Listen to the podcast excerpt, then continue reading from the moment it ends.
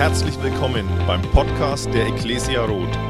Wir freuen uns, dass du dir die Zeit nimmst, diese Predigt anzuhören und wünschen dir dabei eine ermutigende Begegnung mit Gott. Ich freue mich richtig arg, heute Morgen hier sein zu dürfen. Ich freue mich, euch zu sehen, auch wenn ich merke, dass ich echt ganz viele überhaupt nicht kenne, muss ich sagen. Wir gehen meistens abends in Gottesdienst Deswegen ist es umso cooler, heute Morgen hier sein zu dürfen und ähm, ja, Gottesdienst mit euch allen zu feiern. Ja, für alle, die mich nicht kennen, ich heiße Sarah Steper, bin 30 Jahre alt, bin verheiratet mit dem tollen Mann an der Technik, also dem mit der Mütze. ähm, hab, wir haben eine Tochter, die Emma, die ist jetzt mittlerweile 18 Monate alt und ähm, unsere große Freude. Ja, wie wir schon gehört haben, wir befinden uns gerade in dieser Predigtserie Ist da jemand? Gott, wenn es dich gibt, dann zeig dich mir. Und das ähm, Thema, was ich für heute mitgebracht habe, ist, ist da jemand, der mich sicher nach Hause bringt? Und diese Serie, die beschreibt eigentlich die Suche eines Mannes oder uns, eines Menschen nach Gott. Es geht dabei um die Sehnsucht, die jeder einzelne von unserem Herzen hat.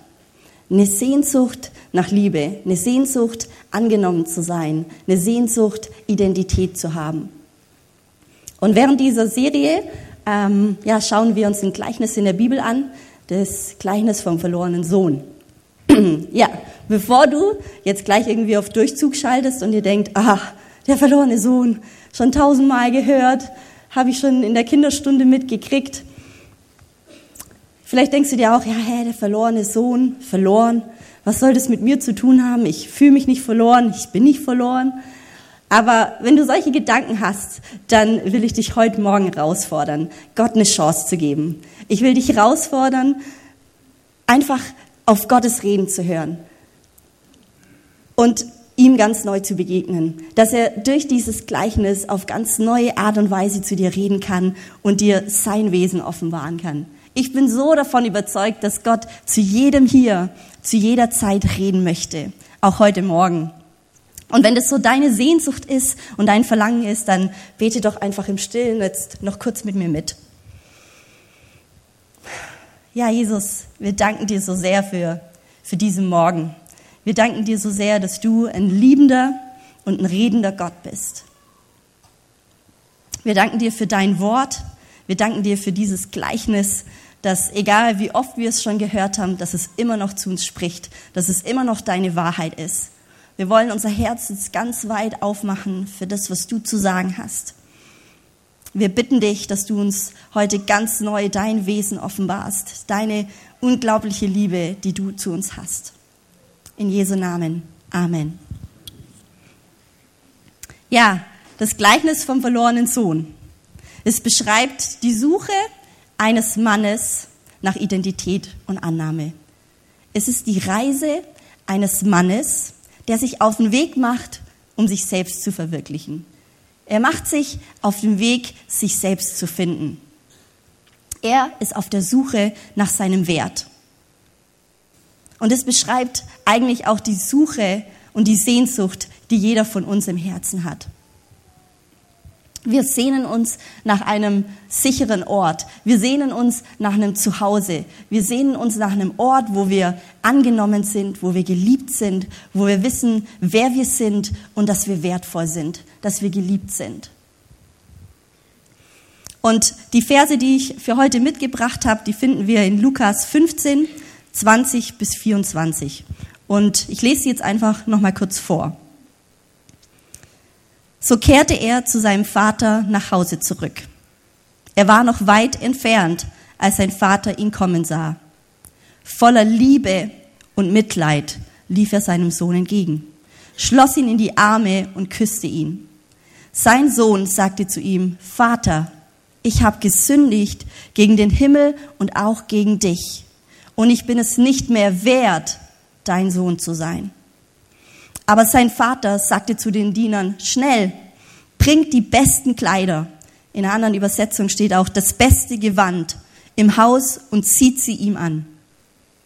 Holt einen Ring für seinen Finger und Sandalen für seine Füße und schlachtet das Kalb, das wir im Stall gemästet haben. Denn mein Sohn hier war tot und ist ins Leben zurückgekehrt. Er war verloren, aber nun ist er gefunden. Ja, was für ein Nachhausekommen, was für eine Szene. Und ich habe mir das so vorgestellt, wenn man diesen Film verfilmt hätte, das es bestimmt auch schon gibt, dann wäre das so die, boah, die emotionalste Szene, wo so alle Frauen ihre Taschentücher rauspacken und das Heulen anfangen. Man sieht so einen Sohn, wie er nach Hause kommt und der Vater wartet da, rennt ihm entgegen, schließt ihn in die Arme und freut sich einfach, dass er wieder da ist. Was für ein Vater, ist es? Was für ein Vater, der voller Sehnsucht auf seinen Sohn wartet. Und ich habe mir so die Frage gestellt, hey, wenn der Sohn so einen Vater hat, wenn er so ein Zuhause hat, wo er so geliebt ist, wo er so angenommen ist, was bringt ihn dazu, dieses Zuhause zu verlassen? Was bringt den Sohn dazu, zu seinem Vater zu gehen, zu sagen, hey Papa, ich will den Teil von meinem Erbe, ich will losziehen, ich will die Welt entdecken. Was bringt ihn dazu, diesen sicheren Ort zu verlassen? Und ich habe mir so gedacht, hey, eigentlich ging es dem Sohn doch recht gut zu Hause. Ich kann mir vorstellen, dass er nicht gehungert hat, dass er immer genug zu essen hatte, dass ja, wenn man auch ein Erbe hat, was man weitergeben kann, kann man auch davon ausgehen, dass sie recht wohlhabend waren, dass es ihnen nicht an Geld gemangelt hat. Er hatte ein Dach über dem Kopf, genügend Klamotten zum Anziehen. Wahrscheinlich auch einen guten Job irgendwie im Familienbetrieb. Der Sohn hatte doch irgendwie doch eigentlich alles, was man sich so wünscht. Und doch war da eine Sehnsucht in ihm, eine Frage nach dem, wer bin ich eigentlich? Die Suche nach seinem Wert, die Suche nach seiner Identität. Und ich glaube, der Sohn hatte eine Sehnsucht in sich, sich selbst zu verwirklichen. Ich glaube, er wollte dieses Geld nehmen, in die Welt gehen und sagen, hey, ich will was aus meinem Leben machen. Ich will jemand sein. Ich will mich selbst verwirklichen. Ich will, dass ich jemand bin, dass ich jemand Besonderes bin. Ich will ja, so losgelöst sein von meinem Vater und auf eigenen Beinen stehen. Und ich glaube, im Grunde hat jeder von uns so diese Sehnsucht in sich. Jeder von uns hat den Wunsch in sich, besonders zu sein, wertvoll zu sein, irgendwie was aus seinem Leben zu machen. Wenn man in, ins Fernsehen schaut, dann sieht man eine Talentshow nach dem anderen. Deutschland sucht den Superstar, Germany's Next Top Model, The Voice und diese ganzen Shows, die boomen. Warum? Weil die Menschen eine Sehnsucht in sich haben, berühmt zu sein, gesehen zu werden, anerkannt zu sein, wertvoll zu sein, was Besonderes zu sein. Jeder von uns hat diese Sehnsucht in sich. Und das ist das, was die Gesellschaft uns sagt. Die Gesellschaft sagt dir und mir, hey, das, was du tust, bestimmt deinen Wert. Das, was du tust, macht dich besonders. Das definiert, wer du bist.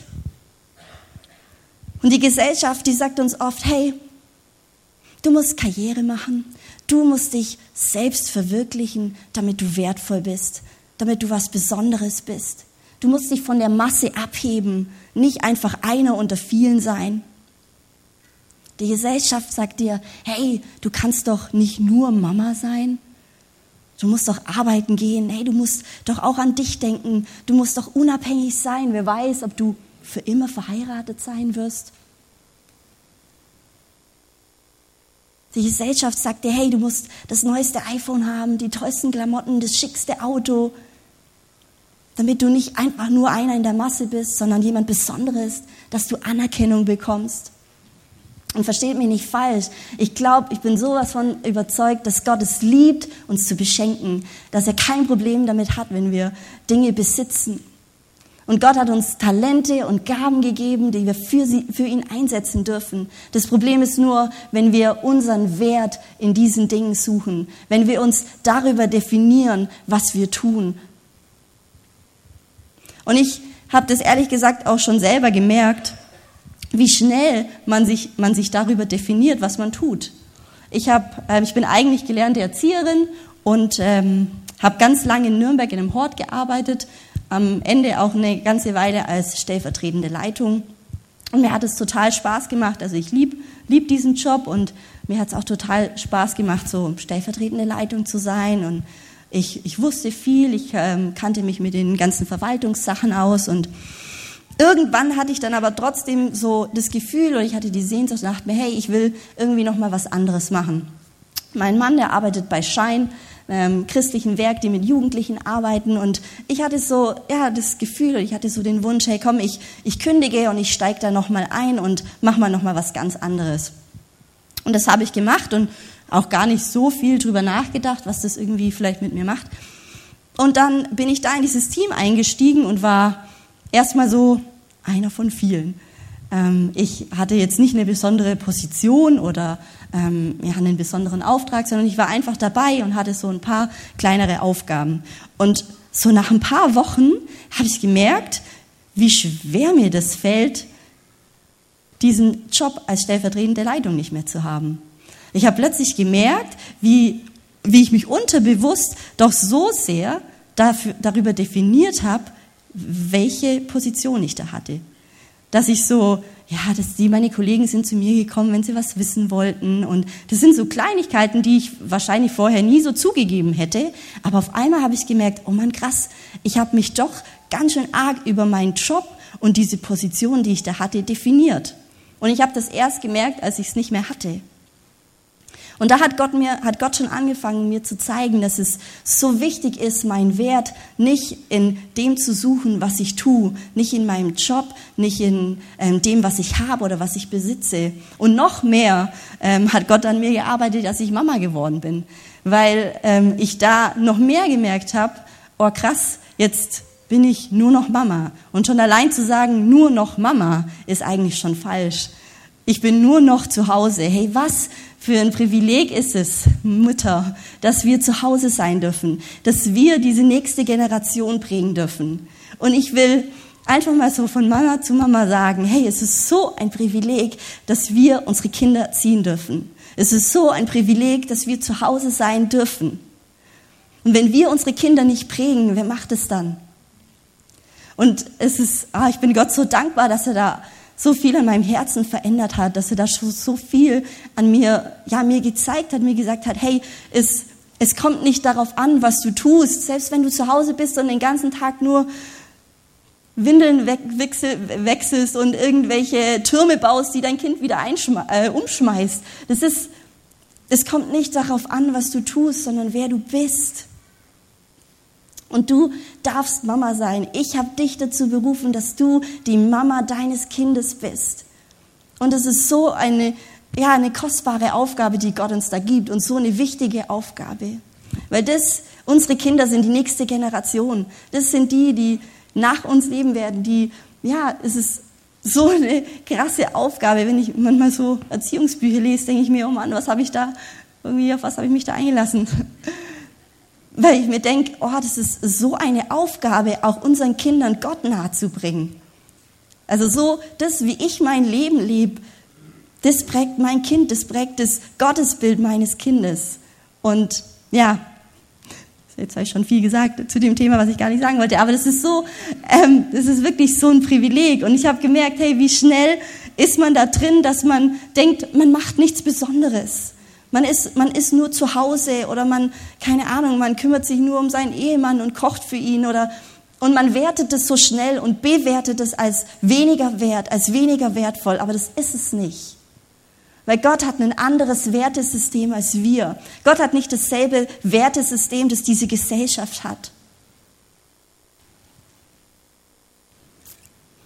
Und deswegen ist es so wichtig, dass wir da Gott an unser Herz lassen, dass er uns zeigen kann, was wirklich unseren Wert bestimmt. Und der Sohn, der war auch auf, diese, auf der Suche nach seinem Wert. Er dachte, er findet Erfüllung in allem Möglichen. Er dachte, er findet seinen Wert im, im Reichsein, im, im Kohle ausgeben, im Karriere machen, im ähm, Partys feiern. Daran hat er seinen Wert gesucht. Aber wie wir auch schon in den anderen Predigten gehört haben, er vermasselt es so richtig, er verliert das ganze Geld und Ähm, am Ende trifft dieses Land eine Hungersnot und er landet bei den Schweinen. Er verliert alles, was er gedacht hat, bringt ihm Erfüllung und Wert. Und genau an diesem Punkt erkennt er, hey, all diese Dinge, die können mir nicht wirklich Wert geben. Und vielleicht geht es dir heute Morgen genauso. Vielleicht hast du dich auch auf den Weg gemacht. Vielleicht bist du gerade auch auf der Suche nach deinem Wert, nach Identität. Vielleicht fragst du dich heute Morgen auch, hey, wer, wer bin ich eigentlich? Gott, wer bin ich? Bin ich wertvoll? Bin ich dir wichtig? Vielleicht bist du auch einer Illusion gefolgt, wie dieser Sohn. Vielleicht bist du irgendwelchen Dingen nachgejagt und merkst jetzt, hey, all diese Dinge können mich nicht wirklich erfüllen, all diese Dinge können mir nicht wirklich einen Wert geben. Du dachtest vielleicht auch, hey, wenn ich, wenn ich mich bloß selbst verwirklichen kann, dann bin ich wertvoll, dann bin ich besonders. Dann finde ich so meine wirkliche Erfüllung. Vielleicht dachtest du auch, hey, boah, wenn ich meinen Traumjob habe und ähm, ja, dann verdiene ich richtig viel Geld, aber trotzdem spürst du immer noch diese Leere in dir. Hast irgendwie immer noch eine Sehnsucht danach, ein Zuhause zu haben, angenommen zu sein. Vielleicht hast du auch irgendwie Geld in irgendwas investiert und, und bist jetzt pleite, weil es nicht geklappt hat. Vielleicht hast du dich auf irgendwelche Freundschaften eingelassen, wo du dachtest, boah, hey, wenn ich, wenn ich mal die kenne, wenn ich mal mit denen befreundet bin, dann habe ich es geschafft. Dann bin ich wer. Und du merkst auf dem Weg, dass du ja vielleicht dafür andere wertvolle Freundschaften verloren hast. Ich weiß es nicht, wie es dir geht. Ich weiß nicht, auf welchem Weg du gerade bist, auf welcher Suche du gerade bist. Aber der Sohn, der kommt an diesen Punkt. Er kommt an einen Punkt, wo er merkt, hey, ich hab, bin diesen Weg gegangen, ich habe mich verloren, wie Angie vorhin gesagt hat. Ich bin was gefolgt, ich bin im Navi gefolgt, aber ich bin nicht da rausgekommen, wo ich hin wollte. Ich bin Dingen nachgejagt und bin jetzt aber eigentlich an meinem tiefsten Punkt angekommen. Und an diesem tiefsten Punkt erkennt er und sagt er zu sich selbst, hey, ich bin es nicht mehr wert, der Sohn meines Vaters zu sein. Ich bin es nicht mehr wert. Und das ist die, die erste Frage, die ich heute für euch habe. Wie, wie siehst du dich? Das ist nämlich die Lüge, die der Sohn geglaubt hat. Der Sohn hat geglaubt, dass das, was er tut, seinen Wert bestimmt. Er hat geglaubt, dass seine Leistung, sein Können, das, was er aus sich macht, dass das ihm Wert und Identität geben kann. Er hat geglaubt, dass ja, seine Leistung seinen Wert definiert. Und deswegen ist es ganz klar, dass er jetzt an seinem tiefsten Punkt, wo er alles vermasselt hat, wo er ähm, genau das Gegenteil davon erreicht hat, was er wollte, dass er sich da absolut wertlos fühlt weil er merkt, hey, ich habe meinen Wert in Dingen gesucht, die mir den Wert nicht geben können. Er fühlt sich absolut schuldig und wertlos und er glaubt, hey, ich kann nicht zurück zu meinem Vater kommen, so wie ich bin, wenn dann vielleicht noch als Arbeiter, aber doch nicht als sein Sohn. Und geht es dir vielleicht manchmal auch so, dass du dich genauso fühlst? Du fühlst dich wertlos als Versager, Vielleicht hast du dir schon hundertmal irgendwelche Dinge vorgenommen, die du ändern willst, die du anders machen willst und du schaffst es immer noch nicht und denkst dir, hey, ich bin es nicht mehr wert, Gottes Kind zu sein. Ich bin es nicht wert, zu Gott zurückzukommen. Ich bin es nicht wert, in seine Gegenwart zu kommen. Und ich kann mich da noch sehr gut dran erinnern an früher. Ähm, ja, ich bin schon mein Leben lang Christ, aber ich glaube, es ist, spielt keine Rolle, ob man Christ ist oder nicht. Man kennt diese Gedanken und Gefühle trotzdem. Wenn man sich, ja, wenn ich mich zum Beispiel mir vorgenommen habe, komm, ich will irgendwie bei der Arbeit oder in der Schule, ich will, ich will nicht mehr so viel lästern über andere, irgendwie über meinen Chef oder Kollegen, sondern ja, ich will Gutes aussprechen. Und man nimmt sich das vor und gerade an dem Tag hat man das Gefühl, jeder Zweite kommt und fängt an, über irgendjemand herzuziehen. Und man geht am Abend nach Hause und merkt, oh, ich habe es wieder nicht hingekriegt. Ich habe mir das vorgenommen, habe es wieder nicht geschafft. Und du setzt dich hin und machst stille Zeit und es fühlt sich einfach nur so an, als wäre Gott kilometerweit weg. und du fühlst dich schuldig und du fühlst dich schlecht und du denkst dir, hey, oh, Gott ist doch irgendwie weg. Ich habe versagt, ich habe es nicht geschafft. Jetzt muss ich mir so erstmal so ein bisschen meinen mein Weg zurückarbeiten, vielleicht ein bisschen länger beten, ein bisschen mehr in der Bibel lesen. Vielleicht kann ich dann irgendwie Gott wieder ein bisschen besänftigen, dass alles so wieder im Reinen ist bei uns. Und es sind oft Gefühle, die wir in uns haben, aber das, der Schlüssel ist, dass wir uns nicht von unseren Gefühlen leiten lassen, sondern von Gottes Wort. Weil Gefühle sind gut, sie sind Jetzt nicht irgendwie von Grund auf böse, aber Gefühle können uns ganz schön in die Irre leiten. Und nur weil du das Gefühl hast, Gott ist weg oder Gott fühlt sich nicht nah an, bedeutet es das nicht, dass es die Wahrheit ist. Weil die einzige Wahrheit ist Gottes Wort. Nicht unsere Gefühle, nicht was, das, was wir empfinden, sondern was Gott in seinem Wort sagt.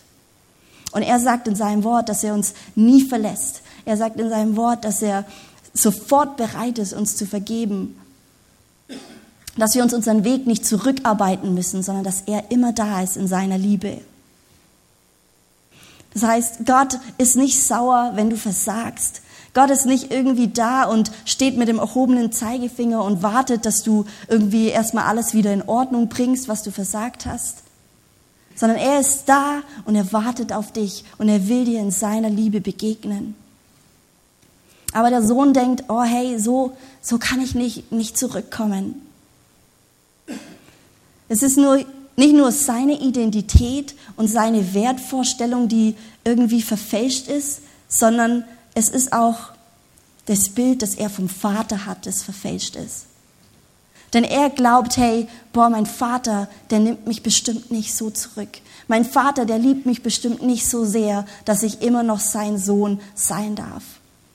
Das heißt, der Sohn, er sieht sich selbst nicht richtig. Seine, sein eigener Wert ist verfälscht, aber auch das Wesen des Vaters ist verfälscht. Und ich möchte dir heute sagen, hey, wenn es dir da so geht, dann ist ein entscheidender Schlüssel der, dass du anfängst, Gott zu bitten, dir sein Wesen zu offenbaren. Dass er dir zeigt, wie er wirklich ist, wie er als Vater wirklich ist. Und das ist der zweite Punkt, nämlich wie siehst du Gott? Welches Vaterbild hast du?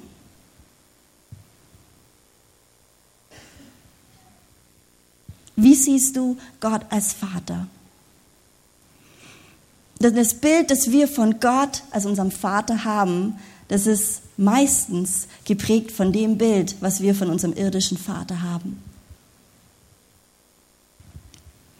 Wie ist die Beziehung zu deinem irdischen Vater? Wie hat er reagiert, wenn du was falsch gemacht hast? Oder wie reagiert er vielleicht immer noch, wenn du was falsch machst? Welche Dinge hat er zu dir gesagt, wenn du, wenn du einen Fehler gemacht hast? Wie ist er dir begegnet? Und all diese Situationen, die prägen das Bild unseres himmlischen Vaters. Die prägen das Bild von unserem Vater, den wir haben. Und wir glauben so oft, wir vergleichen unseren Vater im Himmel mit unserem irdischen Vater, egal ob bewusst oder unbewusst. Es ist einfach ein Bild, was wir vor uns haben, das wir mit Gott im Vater vergleichen. Und als ich gerade so im, im, Lobpreis stand und ähm, habe ich Gott einfach so gefragt, und ich stand einfach da und habe ihn einfach gebetet, gebeten, dass er ja, mir vielleicht auch was sagt, was er heute Morgen sagen will. Und ich hatte so den Eindruck, dass Gott ganz besonders zu den Männern heute sprechen will. Ich hatte das Gefühl, dass heute Morgen auch Männer da sind, die da in ihrer Beziehung zu ihrem Vater sehr verletzt sind, die in der Beziehung zu ihrem Vater nicht versagen durften, wo keine Fehler erlaubt waren, wo ja dein Vater vielleicht nur mit Strenge reagiert hat, nicht mit Vergebung, nicht mit Liebe, wo man keine Fehler machen durfte, wo du nicht versagen durftest und dir so du so in deinem Herzen hart geworden bist. Wo du dir so selber die Lüge geglaubt hast, hey, ich darf nicht versagen, ich darf nicht schwach sein, ich darf keine Fehler machen. Und ich ja, ich habe so das Gefühl, dass Gott heute Morgen genau zu euch reden möchte. Dass Gott euch heute Morgen sagen will, hey, ich bin anders als dein Vater. Ich bin anders als dein irdischer Vater.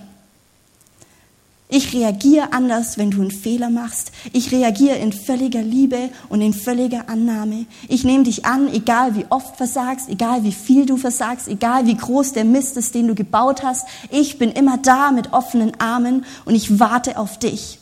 Ich verurteile dich nicht, wenn du schwach bist. Ich verurteile dich nicht, wenn du versagst, sondern ich will dich annehmen. Und ich wünsche mir so sehr, dass du mich erkennst als der Vater, der ich wirklich bin.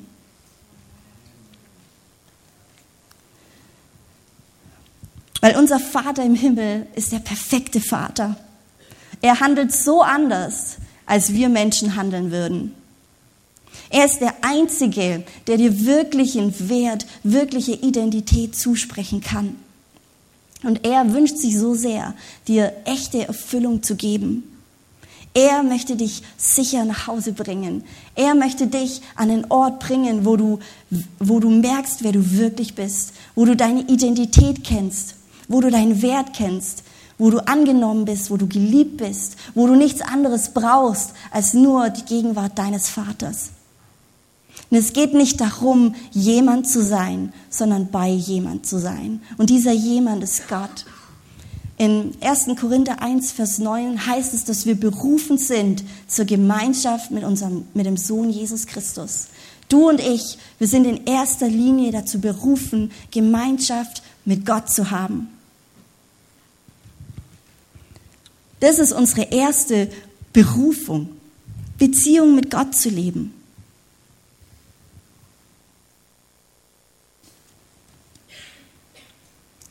Und ich habe so das Gefühl, dass man manchmal so denkt, ja, als Christ geht es darum, was ich alles leisten muss und wie sehr ich Gott liebe. Aber darum geht's nicht. In erster Linie geht es darum, geliebt zu sein von Gott, in Gemeinschaft und Beziehung mit ihm zu sein. In 1. Johannes 4, Vers 10 steht, dass Gott es war, der uns zuerst geliebt hat. Gott hat dich zuallererst geliebt und aus dieser Liebe heraus kannst du ihn lieben. Aus dieser Liebe heraus kannst du deinen Mitmenschen lieben. Nicht aus eigener Kraft, nicht aus deinem eigenen Können, sondern aus dieser Liebesbeziehung zu deinem Vater kommt all das andere. Und er ist so anders, als du denkst. Hey, wie krass ist es? Gott hat dich schon geliebt, bevor du ihn geliebt hast. Bevor du dich noch für ihn entschieden hast, bevor du irgendwas richtig gemacht hast, hat er dich schon geliebt. Und in Vers 20 von unserem Gleichnis heißt es eben, voller Mitleid und Liebe lief er seinem Sohn entgegen. Und es sind die einzigen Gefühle, die hier benannt sind. Mitleid und Liebe. Wie, wie krass ist es, dass dieser Vater nichts anderes für seinen Sohn empfindet als Mitleid und Liebe.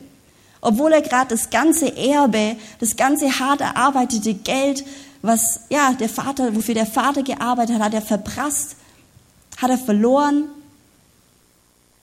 Und er kommt nach Hause und der Vater hat nichts anderes für ihn als Mitleid und Liebe. Er steht nicht da mit einem erhobenen Zeigefinger und ihm eine Standpauke zu halten, und ihm erstmal zu sagen, was er alles falsch gemacht hat, wie sehr er versagt hat. Nee, er ist da und begegnet ihm in Liebe und Mitleid. Er läuft ihm entgegen.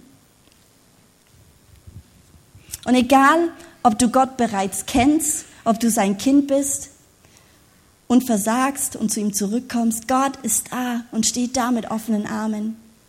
Und auch wenn du heute Morgen hier bist und Gott noch gar nicht kennst, und so das erste Mal zu ihm nach Hause kommst, er ist da mit offenen Armen und er wartet auf dich. Er sehnt sich danach, dir zu begegnen. Er sehnt sich nach Beziehung mit dir. Er möchte dich an einen Ort bringen, wo du sicher bist, wo du angenommen bist, wo du geliebt bist. Und in Römer 8, Vers 1 heißt es, also gibt es jetzt für die, die zu Christus Jesus gehören, keine Verurteilung mehr. Und das bedeutet, wenn du nach Hause zu deinem Vater kommst, verurteilt er dich nicht. Er verurteilt dich nicht für den Fehler, den du gemacht hast. Er verurteilt dich nicht für dein Versagen. Er ist nicht sauer auf dich und du musst dir irgendwie deinen Weg wieder zurückarbeiten zu ihm. Nein, er freut sich über dich. Er freut sich, wenn du zu ihm kommst, kommst und er hält dir deine Fehler nicht vor. Er rennt dir entgegen. Und es ist so ein cooles Bild, auch in diesem Gleichnis, dass er, dass der Vater nicht einfach da steht und wartet, bis der Sohn den ganzen Weg zurückkommt, wie vielleicht die Nachbarn ihn sehen, wie er wie reumütig zum Vater zurückläuft. Nee, das ist dem Vater egal. Der Vater freut sich so sehr und er liebt seinen Sohn so sehr, dass er diesen Weg zu ihm rennt. Er rennt ihm entgegen, weil er ihn liebt und weil er ihm begegnen will. Und Gottes Liebe lesen ja, wie groß Gottes Liebe ist, lesen wir auch in Römer 5, Vers 8. Da schreibt er, Gott aber beweist uns seine große Liebe gerade dadurch, dass Christus für uns starb, als wir noch Sünder waren. Hey, wie unglaublich ist Gottes Liebe. Gott, der Vater, entscheidet sich, seinen Sohn auf diese Erde zu schicken und für uns sterben zu lassen, noch als wir Sünder waren. Nicht, als wir uns schon längst für ihn entschieden hatten, nicht, als wir schon hundertmal stille Zeit gemacht haben und 200 Mal im Gottesdienst waren, nee, als wir noch komplett im Mist saßen, als wir wie dieser Sohn noch im, bei den Schweinen saßen, als wir es total verbockt haben, als wir noch voller Sünde waren, da entscheidet sich Gott, der Vater, seinen Sohn zu geben, damit er für dich und für mich stirbt. Keiner von uns würde das tun. Keiner von uns würde sein Kind opfern für jemanden, der sagt, hey, ich, Gott ist mir egal. Aber Gott hat genau das getan. Er hat seinen Sohn für dich und für mich gegeben, als wir noch ganz weit weg von ihm waren. Als wir noch nichts von ihm wissen wollten, hat er uns schon trotzdem so sehr geliebt, dass er sagt, hey, ich sende meinen Sohn und ich lasse ihn für dich sterben, für deine Schuld, weil ich dich so sehr liebe.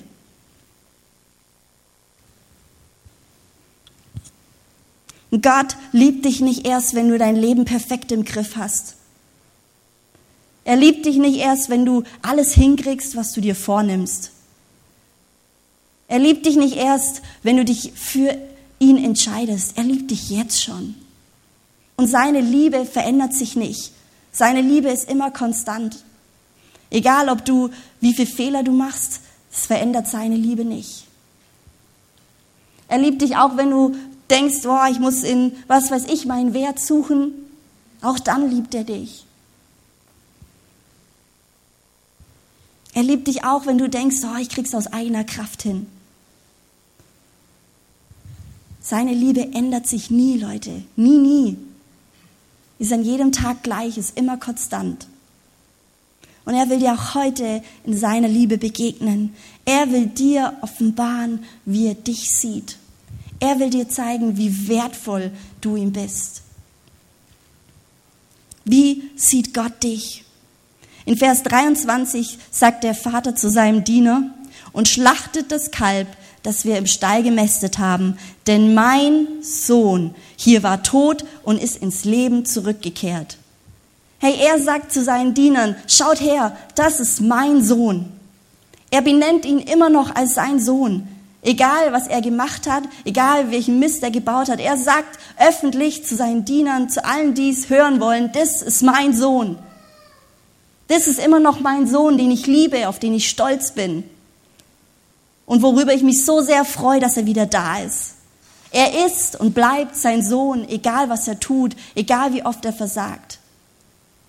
Und ich finde es so cool, wenn man Kinder hat, weil dann kann man es ein bisschen nachempfinden. Ich weiß, egal was Emma tun wird, egal wie oft sie ihr Glas umschüttet, mit Absicht, egal wie oft sie den Brei auf den ganzen Tisch verschmiert, es sind ja banale Sachen, aber egal was sie in ihrem Leben tun wird, sie wird immer meine Tochter sein. Ich werde sie immer lieben und sie bleibt immer mein Kind. Und wie viel mehr ist es bei Gott so? Wie viel mehr sagt Gott immer, hey, du bist mein Kind und du wirst mein Kind bleiben, egal wie oft du versagst. Und das Krasse ist, was der Vater als nächstes tut. Ich meine, ich kann es ja gerade noch so durchgehen lassen, dass er ihm keine Standpauke hält, dass er sagt, hey komm, ja, ich freue mich, dass du wieder da bist, das ist cool.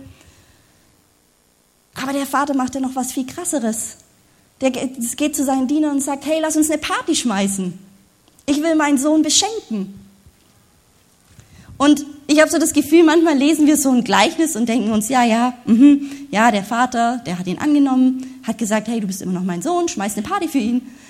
Aber wenn wir uns das mal wirklich praktisch überlegen, also ich kann mich erinnern, wenn wir damals was angestellt hatten, früher, keine Ahnung, mit dem Fußball eine Scheibe eingeschlagen oder so, da geht man nicht gern nach Hause, weil man weiß, da kommt wahrscheinlich eher eine Standpauke und der große Ärger. Aber habt ihr das schon mal erlebt, dass ihr was angestellt habt? Ihr nach Hause kommt, der Vater den Arm um euch legt und sagt, oh, ich freue mich so, dass du nach Hause kommst. Ich freue mich, dass du wieder da bist. Hey, lass uns eine große Party schmeißen. Kannst deine ganzen Freunde einladen. Komm, wir machen, schmeißen den Grill an, Barbecue-Party. Und ach, übrigens, ich habe dir auch noch neue Klamotten gekauft und eine neue Rolex oder was du dir sonst so wünschst. Nein, kein Vater würde so je reagieren. Versteht ihr, was ich meine? Wir lesen manchmal die Bibel und denken uns, ah ja klar, würden wir auch so machen, aber würden wir nicht. Gottes Liebe ist so anders. Gottes Wesen, er als Vater, er ist so anders als wir. Und das müssen wir, da müssen wir unser Bild erneuern lassen. Weil es unser Leben verändert, weil es unsere Beziehung zu ihm verändert, weil es unser Herz heilt. Und er sagt, ja, dieser Vater sagt, hey, ich, ich habe Geschenke für dich. Ich will, ja, ich will deine Identität und deinen Wert vollkommen wiederherstellen. Ich will dir alles zurückgeben, was du verloren hast. Und er macht ihm, er macht ihm drei Geschenke. Und das erste Geschenk ist, er gibt ihm das schönste Gewand. Und dieses Gewand war ein Zeichen für seine Vergebung. Das war ein Zeichen dafür, dass er sagt, hey, ich vergebe dir. Ich nehme den Mist, den du gebaut hast, deine Fehler, deine ganzen alten, dreckigen, stinkenden Klamotten, nehme ich, schmeiß mir weg und ich gebe dir meine neuen Klamotten. Ich nehme dich an. Du darfst alles loswerden, was alt ist, was dreckig ist und darfst meine neue Kleidung anziehen. In Jesaja 61, 10 steht, ich will mich sehr im Herrn freuen. Meine Seele soll über meinen Gott jubeln, denn er hat mir die Gewänder des Heils angezogen und mich in die Robe der Gerechtigkeit gekleidet. Und dieses Gewand, das der Vater dem Sohn hier gibt, ist ein Zeichen für seine Gerechtigkeit. Aber was, was ist seine Gerechtigkeit? In Galater 2,16 ist es beschrieben. Und doch wissen wir, dass der Mensch vor Gott nicht durch das Halten des Gesetzes gerecht gesprochen wird, sondern allein durch den Glauben an Jesus Christus. Gottes Gerechtigkeit bedeutet, hey, du kannst es nicht aus eigener Kraft tun. Es sind nicht deine Werke, es ist nicht das Halten von Gesetzen und Regeln, sondern allein durch das, was Jesus Christus für dich getan hat. Die Definition von gerecht bedeutet Gottes Wertmaßstäben entsprechen. Aber du und ich, wir können aus eigener Kraft Gottes Werten, Gottes Maßstäben nicht entsprechen. Das konnte nur einer und das war Jesus. Jesus kam auf diese Erde, um all die Anforderungen, all die Maßstäbe, die an uns gesetzt sind, auf sich zu nehmen. Und in Johannes 19, Vers 2, das ist kurz bevor Jesus gekreuzigt wird, da liest man, dass er eine Dornenkrone aufgesetzt bekommt und er wird gekleidet in ein purpurnes Gewand. Und auch das ist so ein Bild und ein Vergleich dafür, was Jesus für uns gemacht hat. Er hat dieses Gewand, dieses Gewand der Sünde, der Scham, des Schmerzes, des Leides, hat er auf sich genommen, um uns sein Gewand der Gerechtigkeit geben zu können. Er hat all das auf sich genommen, hat alles getan, was eigentlich wir verdient hätten, damit er uns seine Gerechtigkeit zusprechen kann. Das heißt, Jesus hat die Beziehung zwischen dir und Gott vollkommen wiederhergestellt. Er hat ein und für alle Mal all die Schuld von dir genommen. Er gibt dir den Status gerecht gesprochen. Wenn Gott dich sieht, dann sieht er dich durch Jesus Gerechtigkeit. Wenn er dich anschaut, dann sieht er ein Kind, was gerecht gemacht ist. Das Problem ist nur, dass wir oft zulassen, dass wir uns schuldig fühlen, dass wir uns schlecht fühlen, dass wir uns selbst verurteilen. Aber genau da will Gott dir seine Gerechtigkeit zusprechen. Genau da will Gott dir sagen, hey, du bist mein Kind, du bist schon gerecht gemacht durch das, was Jesus für dich getan hat. Und was, wie krass ist es, was für ein Geschenk ist es, was wir in Jesus haben können. Wenn du dich für einen Weg mit Jesus entscheidest, dann musst du nichts aus eigener Kraft tun. Dann musst du einfach nur Ja sagen zu seiner Gerechtigkeit. Das bedeutet, dass er dich auch als gerecht ansieht, wenn du versagst. Wenn du dir wieder mal vornimmst, liebevoller mit deinem Ehemann zu sein und du schaffst es nicht, dann sieht Gott dich mit seiner Gerechtigkeit. Wenn du dir denkst, oh, heute will ich ja, liebevoller und geduldiger mit meinen Kindern sein, will sie ermutigen und du versagst auf ganzer Linie, dann sagt Gott dir, hey, ich sehe dich durch meine Gerechtigkeit. Du bist gerecht gesprochen. Und das zweite Geschenk, was er ihm gibt, ist ein Siegelring. Und dieser Siegelring ist ein Symbol für, für Macht, für Autorität und für Sicherheit. Das kann man eigentlich, diesen Siegelring kann man mit der heutigen Kreditkarte vergleichen. Ähm, es war einfach was, mit dem die damals zum Beispiel auch Verträge geschlossen haben. Das heißt, mit so einem Ring hat es die Person eigentlich auch zum Verwalter des Familienerbes gemacht. Und ich dachte mir, hey, wie krass ist Gott? Ich meine, genau auf diesem Gebiet, wo der Sohn komplett versagt hat, nämlich mit Geld umzugehen, gibt er ihm die volle Autorität wieder, über das ganze Geld, das ganze Besitz, was der Vater hat, zu verfügen. Mit diesem Siegelring sagt er ihm, hey, ich vertraue dir alles wieder an. Ich vertraue dir alles an, was ich habe, egal ob du versagt hast oder nicht. Und wenn du dir denkst, boah, ich habe da total versagt in dem und dem Gebiet, dann musst du dich nicht erst wieder beweisen. Der Sohn musste nicht erst irgendwie zwei Jahre gut mit seinem Taschengeld umgehen, bevor er einen Siegelring bekommen hat. Nee, der Vater hat es ihm sofort wiedergegeben, hat ihm die Autorität gegeben, in seinem Namen unterwegs zu sein. Und diese Autorität will auch Gott dir schenken. Das ist Teil seiner Identität, dass du in seiner Autorität und in seinem Namen unterwegs bist. Wenn du in der Uni bist, in deiner Familie, in deinem Job, egal wo du bist, du bist im Namen Gottes unterwegs, in seiner Autorität. Und das Dritte, was er ihm gibt, sind Sandalen. Und diese Sandalen sind ein Symbol dafür, dass er nicht kein Sklave ist, sondern ein freier Mann. Weil zur damaligen Zeit war es so, dass nur Sklaven barfuß gelaufen sind und alle anderen Schuhe hatten. Und er sagt, der Vater sagt ihm eigentlich, hey, du bist kein Sklave, sondern du bist immer noch mein Sohn. In Römer 6, Vers 20 heißt es, damals wart ihr Sklaven der Sünde und kanntet keine Gerechtigkeit. Und in einer anderen Stelle heißt es auch, dass wenn wir zu Gott kommen, sind wir nicht länger Sklaven der Sünde. Das hört sich so ein bisschen theoretisch an, aber was bedeutet das? Wenn man sich die Sklaven zur damaligen Zeit angeschaut hat oder so das Bild ein bisschen kennt, ein Sklave musste das tun, was sein Herr ihm gesagt hat. Der hatte keine Wahl. Er wurde von dem beherrscht, was sein Herr oder sein Meister ihm aufgetragen hat.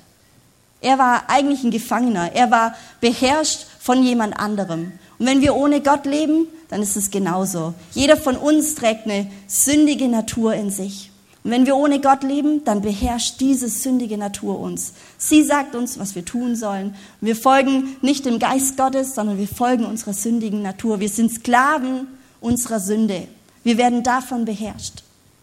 Aber wenn wir uns auf Gott einlassen, wenn wir ein Leben mit ihm führen, dann sagt er, hey, du bist nicht länger ein Sklave. Die Sünde hat nicht länger Macht über dich, sondern jetzt hast du den Heiligen Geist in dir, der dir die Kraft gibt, der dich befähigt, ein Leben zu leben, das Gott ehrt. Das Problem ist nur oft, dass wir es nicht glauben. Das Problem ist nur oft, dass wir uns denken, ja, wir könnten nicht anders. Aber wenn der Heilige Geist in dir lebt, dann gibt er dir die Kraft, über die Sünde zu herrschen. Und in Römer 8, Vers 15 heißt es auch, deshalb verhaltet euch nicht wie ängstliche Sklaven. Wir sind doch Kinder Gottes geworden und dürfen ihn aber Vater rufen. Du und ich, wir sind nicht länger Sklaven. Wir dürfen Gottes Kinder sein. Wir dürfen ihn aber Vater rufen. Und ähm, wenn ich mir meine Emma manchmal so anschaue, oder besser gesagt hat Johnny sie heute Morgen angeschaut und hat gesagt, hey, wie schön ist es zu sehen, mit was für einer Leichtigkeit, mit was für einer Unbeschwertheit sie durchs Leben geht. Sie genießt einfach ihr Leben. Sie spielt, sie weiß, dass ihre Eltern sie lieben, sie versorgen, alles für sie tun. Und genau dieses Mindset wünscht sich Gott für uns, dass wir wieder Kinder werden, dass wir nicht rumlaufen wie ängstliche Sklaven, sondern dass wir Kinder sind, dass wir Söhne und Töchter Gottes sind, die unbeschwert durchs Leben gehen, weil sie wissen, dass sie einen himmlischen Vater haben, der sie liebt, der sie kennt und der ihnen Wert zuspricht, der sie versorgt mit allem, was sie brauchen.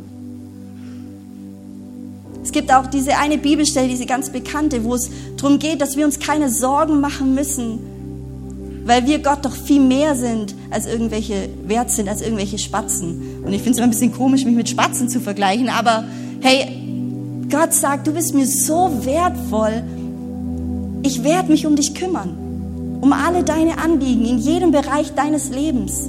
Ich bin dein Vater und ich wünsche mir nichts mehr, als dich zu versorgen, dich zu beschenken, dich heil zu machen, dich zu lieben, dir Wert zuzusprechen, dich anzunehmen, dir ein sicheres Zuhause zu geben. Das ist der Herzschlag unseres Vaters. Und Gott sieht dein Herz, Gott kennt dein Herz, Gott kennt deine Wünsche, Gott kennt deine Sehnsüchte und er möchte dir begegnen. Und wie cool ist es, dass es einfach nur Gnade ist. Dass wir nicht irgendwie vorher irgendwas für Gott tun müssen. Dass wir uns nicht einen Weg zu ihm erarbeiten müssen, sondern dass er einfach dasteht und sagt, komm zu mir, komm in meine Arme. Lass mich dich lieben, so wie du bist, mit all deinen Fehlern, mit all deinem Versagen, mit all deinem Mist. Und es ist genau das, was der Vater in, dieser, in diesem Gleichnis tut. Er stellt die Identität dieses Sohnes komplett wieder her, auf jedem Bereich in seinem Leben.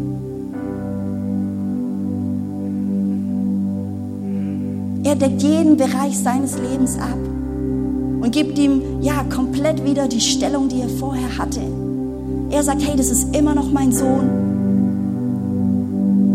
Er ist genauso wertvoll in meinen Augen wie vorher. Er ist genauso geliebt wie vorher. Das ist Liebe. Das ist Gnade.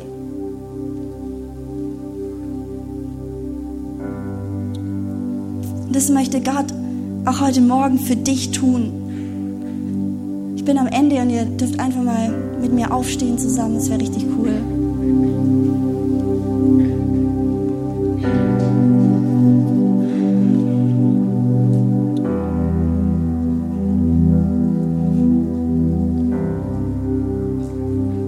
Ja, und also in der ganzen Vorbereitung dieser, dieser Predigt hatte ich so ja, den Herzschlag Gottes gemerkt, dass er sagt, hey, ich wünsche mir, dass diese Gemeinde, dass diese Menschen mich sehen, dass sie mein Wesen erkennen, dass sie erkennen, dass ich ganz anders bin, als sie oft denken. Und ich weiß nicht, ob du heute Morgen zum ersten Mal hier bist, ob du Gott schon kennst, jahrelang, oder ob du hier bist mit ja zum allerersten Mal und du sagst, hey, ich habe da eine Sehnsucht in meinem Herzen eine Sehnsucht nach einem sicheren Zuhause, nach einem Ort, wo ich angenommen bin. Und ich merke, ich merke heute Morgen, dass ich Jesus brauche. Ich merke, dass ich seine Vergebung brauche. Ich merke, dass ich seine Gerechtigkeit brauche. Dass ich es nicht aus eigener Kraft, aus eigenen Werken schaffe, sondern dass ich ein Sünder bin und dass ich eine Begegnung mit einem liebenden Gott brauche. Vielleicht können wir einfach auch alle mal die Augen schließen. Und ich will ja diese Frage stellen, wenn du heute Morgen hier bist, wenn du sagst, hey, ich will zum aller, allerersten Mal diese Entscheidung treffen. Ich will an diesen Ort. Ich will zu diesem liebenden Vater laufen. Ich will mich für ein Leben mit Jesus entscheiden. Ich wünsche mir, dass er alle meine Schuld wegnimmt. Wenn du heute Morgen hier bist und es auf dich zutrifft, dann heb doch einfach kurz die Hand, weil dann möchte ich so gerne für dich beten.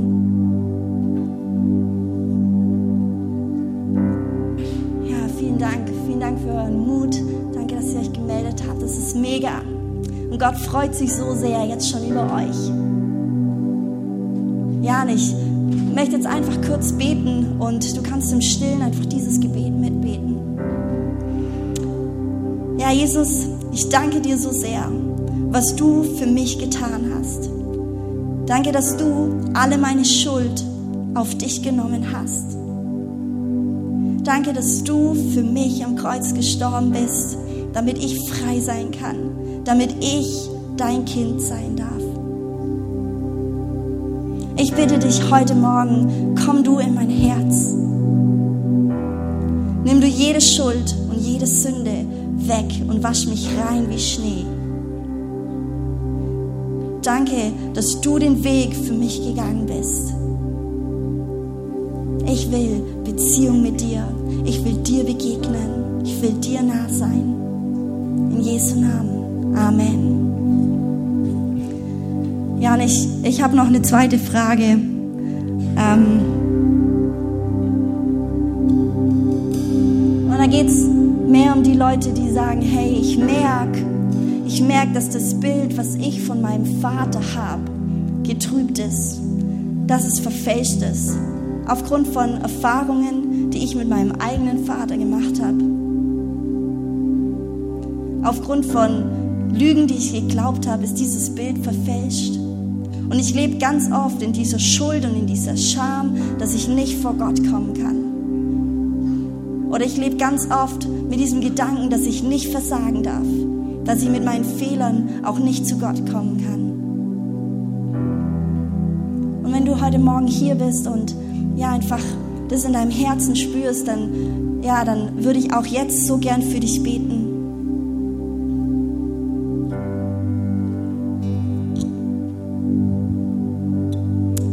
ich danke dir so sehr, dass du unser himmlischer Vater bist. Ich danke dir so sehr, dass du uns liebst, dass du uns kennst. Und ich bete so sehr für jeden Einzelnen hier. Ich bete, dass du immer mehr Stück für Stück unser Bild von dir erneuerst. Dass wir erkennen, dass du ein liebender, perfekter Vater bist. Offenbare du uns mehr und mehr dein Wesen. Wir brauchen dich. Wir wollen die Wahrheit erkennen, weil die Wahrheit uns frei. Danke für dein Reden heute Morgen. Danke für deine Liebe und Begegnung mit dir. Wir lieben dich. Amen. Wir hoffen, dass dir diese Predigt gefallen hat und dich in deinem Leben mit Gott stärkt. Außerdem wollen wir dich gerne besser kennenlernen. Dazu bist du herzlich eingeladen, unsere Sonntagsgottesdienste um 10 und 17 Uhr zu besuchen.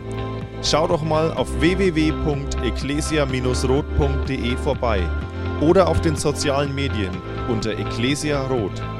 Wir freuen uns auf dich.